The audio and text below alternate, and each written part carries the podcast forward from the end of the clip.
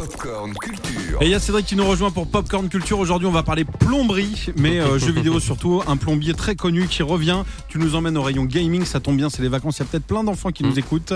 Dis-nous Ouais. tout, Cédric. C'est Mario évidemment, Ah il n'est oui. pas seul, il Ah, est oui. accompagné des lapins crétins dans un nouveau crossover familial baptisé Sparks of Hope. C'est la suite de King of Battle sorti il y a 5 ans et c'est sur la Switch de Nintendo. We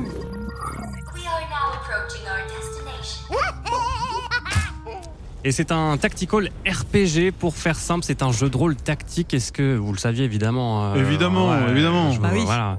Pas besoin d'explication, mais quand même, je vous laisse écouter euh, les précisions de Jean-François Maurice, rédacteur à Jeux Vidéo Magazine. Donc c'est un jeu d'abord de stratégie. Pour faire simple, en fait, c'est un jeu d'échecs, mais avec des personnages de jeux vidéo. C'est- Ça a beau être un jeu Mario, ce n'est pas du tout un jeu de plateforme. Donc vous attendez pas à bondir à gauche, à droite, à sauter, à attraper des champignons et à faire let's go, voilà un truc comme ça. Ce n'est pas possible, ce n'est pas ça le sujet. Là on se retrouve dans un univers effectivement qui est un, mélange de deux, de deux univers. Donc c'est- c'est un crossover, parce qu'on retrouve d'un côté l'univers de Mario, et de Peach, et de Luigi, et de Bowser, etc. Et de l'autre, l'univers gentiment déjanté des lapins crétins, qui sont d'ailleurs déguisés en Mario, en Luigi, puisque dans le jeu vous allez incarner un lapin crétin Mario, un lapin crétin Luigi, etc. Et vous allez pouvoir vous déplacer sur cinq planètes différentes pour remplir des missions, découvrir des passages secrets, découvrir des trésors aussi, mais aussi affronter des adversaires au tour par tour en ayant à chaque fois une stratégie pour anticiper leurs actions. Donc on va pouvoir euh, choisir ces personnages, et chaque personnage va être doté de pouvoirs spécifiques grâce aux fameux Sparks, parce qu'on est dans les Sparks of Hope. Et les Sparks vous euh, donnent des pouvoirs de feu, de glace, d'électricité, de voilà, que sais-je encore. Il y en a beaucoup, hein. vous équipez vos personnages comme vous l'entendez. Puis une fois sur le terrain, bah, vous allez avoir Luigi avec son arc qui va tirer euh, très loin sur un adversaire, et puis après vous allez avoir euh, tel autre personnage qui peut faire une barrière de protection, puis tel autre personnage qui se déplace plus ou moins vite. Les missions peuvent varier aussi selon les combats. On peut vous demander euh, par exemple juste de- bah, de- de- d'éliminer tous les adversaires face à vous, mais on peut vous demander aussi par exemple d'aller atteindre une zone spécifique. Voilà, vous êtes à peu près dans l'ambiance. Ça y est, j'ai dedans. compris le délire. Bah oui. Et du coup, il faut bien choisir ses personnages en fonction des, des missions. C'est drôle et intelligent, comme nous le confirme Jean-François Maurice.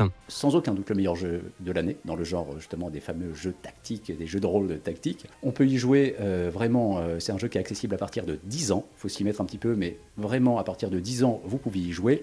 Et si vous en avez euh, 40 ou 50 comme moi, vous pouvez aussi jouer. C'est absolument un jeu passionnant, brillant, intelligent et drôle. Donc euh, voilà, pourquoi se priver Ouais, Mario et les lapins crétins, Sparks of Hope, c'est donc euh, dispo depuis quelques jours, uniquement sur la Switch euh, de Nintendo. C'est la console la plus vendue en France. ouais. hein. Ouais. Ah ouais. C'est dingue. Bah, écoute, hein. merci beaucoup, Cédric. Euh, Rendez-vous dans deux heures pour un nouveau Popcorn Culture et tout à l'heure pour le Flash.